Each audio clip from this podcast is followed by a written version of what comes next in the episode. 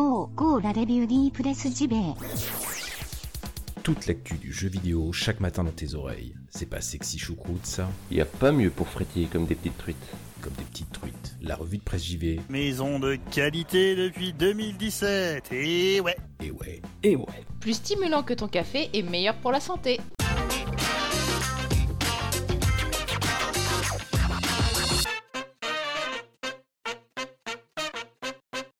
Bonjour à toutes et tous et bienvenue dans votre revue de presse JV, votre podcast quotidien qui vous parle de JV chaque matin. Nous sommes vendredi.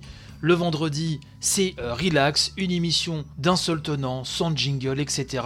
Les habitués ne le savent que trop bien. J'espère que vous vous portez bien, justement. Le week-end, ça y est, est presque là. Ce matin, j'ai pas mal de choses à vous dire. Ça bouge, hein. Vous l'avez vu en ce moment, des mouvements, qu'ils soient dans l'ombre ou pas du tout, euh, s'effectuent. C'est vrai que pas mal de euh, chamboulements nous attendent là dans les mois, années à venir. Euh, on va reparler encore bah, de, Microsoft, hein, effectivement. hein. Il ne se passe pas deux jours sans que Microsoft fasse parler de lui. Et là, c'est pour GameStack. Et oui, qu'est-ce que GameStack? Eh ben, c'est un service de Microsoft qui regroupe des outils de développement donc sous la même bannière. C'est jv.com qui nous parle de ça et qui nous dit que poursuivant sa logique hein, d'accessibilité et d'ouverture, Microsoft donc a annoncé le Microsoft Game Stack qui regroupera l'ensemble des outils de développement que possède la marque américaine. Bref, le but annoncé est simple, nous dit-on, aider chaque développeur à découvrir les outils et services dont il a besoin au cours de la création et de l'exploitation de leur jeu.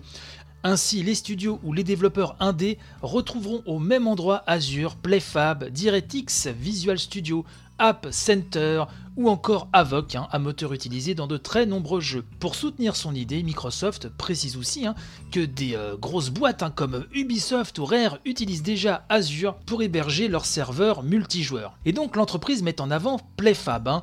Euh, Qu'est-ce que PlayFab? Eh ben, Ça a été racheté l'an dernier, euh, souvenez-vous, et ça propose un service back-end complet sur le développement et l'exploitation de jeux en live. Ainsi, on apprend que le Xbox Live fait partie intégrante de l'écosystème GameStack. Cette intégration devrait permettre d'élargir les capacités liées au cross-platform au travers d'un nouveau kit de développement rendant iOS et Android accessibles. Pas de, mots hein, encore euh, sur euh, cette association euh, avec Nintendo, avec la Switch, mais je pense que voilà, il y a un calendrier, il y a un planning d'annonces qui doit déjà être réglé au cordeau et donc il va falloir attendre hein, que Microsoft euh, nous annonce tout ceci comme il l'a prévu.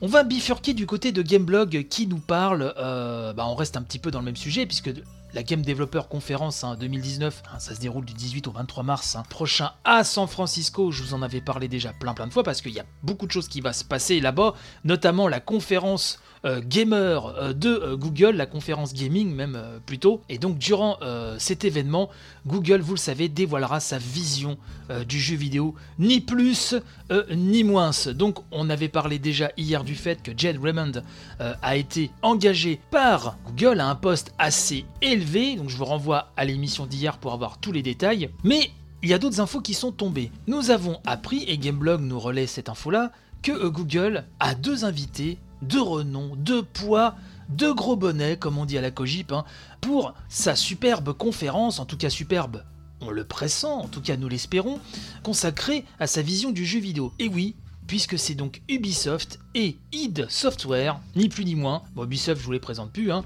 id Software, Doom et compagnie, Reg, est-il besoin d'en dire plus? Donc voilà, la société française Ubisoft et le studio à qui l'on doit Doom, nous dit Gameblog, sont impliqués dans le Developer Day Session hein, qui se tiendra après la grande révélation, donc ce mardi 19 mars à partir de 18h chez nous.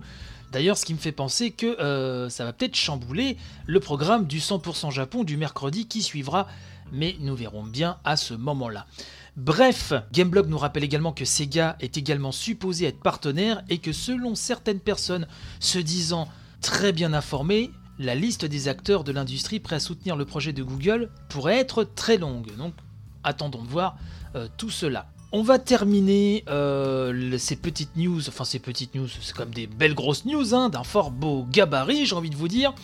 On va terminer avec euh, bah, encore l'histoire de Pierre Taki, vous savez, le doubleur de Judgment qui euh, s'est fait prendre au Japon avec un petit sachet de cocaïne dans la popoche. Vous savez que Sega, on en a parlé hier, hein, a retiré Judgment de la vente, a effacé tous les messages concernant le jeu. Bref, c'était vraiment on ne rigole pas avec ça euh, au Japon. Et je vous indiquais hier que ce doubleur, cet acteur japonais Pierre Taki avait aussi fait la voix d'Olaf dans la version japonaise de Kingdom Hearts 3.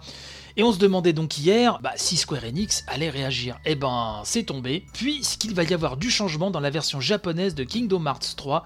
Square Enix a réagi et donc a annoncé qu'une mise à jour sera diffusée et changera purement et simplement la voix d'Olaf donc dans euh, la version japonaise de Kingdom Hearts. Gamergen.com euh, nous rapporte euh, l'un des passages du communiqué de Square Enix qui nous dit, je cite, Nous avons décidé de remplacer le doubleur d'Olaf dans le monde de la Reine des Neiges, et ce dans la version japonaise de Kingdom Hearts 3. Merci de patienter encore un petit peu, nous communiquerons ultérieurement sur le contenu et la date de sortie de la prochaine mise à jour. Donc cette affaire euh, voilà, fait, grand bruit. Je ne sais pas si le monsieur a doublé d'autres euh, personnages récemment euh, dans d'autres titres, mais en tout cas, c'est le grand ménage. Le temps est venu de remercier les tipeurs. Vous savez, l'émission a un Tipeee, le lien est dans la description hein, de cet épisode. Vous pouvez euh, m'aider, vous pouvez nous aider. Et donc les tipeurs ont vraiment des récompenses que je n'hésite pas à qualifier de super chouettes. hein. Excusez-moi l'expression, mais c'est vraiment super chouette, puisque vous avez la revue de presse rétro chaque mois à prendre sur le Tipeee. Là, je suis en train de, préparer la prochaine. Vous pouvez participer à mes côtés à la grande revue de presse JV. Puis il y a des news backstage, etc. Bref, pas mal de petites choses bien sympathiques. Donc j'aimerais remercier Francois Garan, Arc, Mopral, Laure, Hirotsumi, Gérald, Julian, HXC, Tulkas, Spice Cowboy, Bertrand, Amar, salut mon Bertrand, Cédric, Lina Nounette, Gorigou, Pikachu, AHL 9, Nicolas, Yvan, machin truc 76, Mike Vanifraise, XD, Licar Noct, Melchiok, Laurent, Lutherian, Azas, Loacone, Volix, Forza Pedro, JP Madère Fabien et l'incontournable Monsieur A. Merci à vous tous, merci vraiment de soutenir l'émission. D'ailleurs, on a fait encore de gros gros scores cette semaine, hein. on se retrouve régulièrement dans le top 10 iTunes, un des podcasts jeux vidéo, et on est toujours très très bien placé, que ce soit sur Spotify, Deezer, etc. Merci à toutes et tous. N'oubliez pas aussi que depuis euh, là une bonne semaine, euh, l'émission est disponible également sur YouTube. Alors ça représente vraiment pas beaucoup, hein. Euh, je dirais ça représente peut-être 1% de l'audience, mais je sais que ça m'était réclamé, donc elle est revenue sur YouTube aussi. Donc voilà, tous les liens sont dans la description de l'émission. Donc merci de m'avoir suivi toute cette semaine. Si vous avez raté des éditions, bah, n'hésitez pas sur le flux sur lequel vous écoutez euh, là actuellement le- la revue de presse JV, vous pouvez retrouver toutes les anciennes éditions. Et même si vous fouinez un petit peu dans les semaines précédentes, il y a vraiment pas mal d'éditions qui sont, je dirais, intemporelles de par les sujets qu'elles déroulent. Donc n'hésitez pas à aller voir tout ça aussi, à partager, à revue de presse JV, le compte Twitter, bref, vous savez tout ça. Je vous fais de gros bécos, je vous souhaite un excellent week-end, bon courage pour ceux qui travaillent. Et puis de toute façon, on se retrouve très très vite, à savoir lundi, pour attaquer une nouvelle euh, semaine de revue de presse JV, une nouvelle semaine qui devrait voilà, avoir son, lot d'annonces, excusez-moi, j'en perds, j'en bafouille, j'en perds mes mots, euh, son lot d'annonces fracassantes avec bah, Google, euh, voilà, qui mardi soir va annoncer quelque chose qui marquera, que ce soit dans le bon ou dans le mauvais sens, mais bon, on reparlera de tout ça, donc préparez-vous, hein, et puis, et puis donc bah, je vous dis à lundi. Voilà, merci encore à vous, euh, gros béco et euh, bye bye.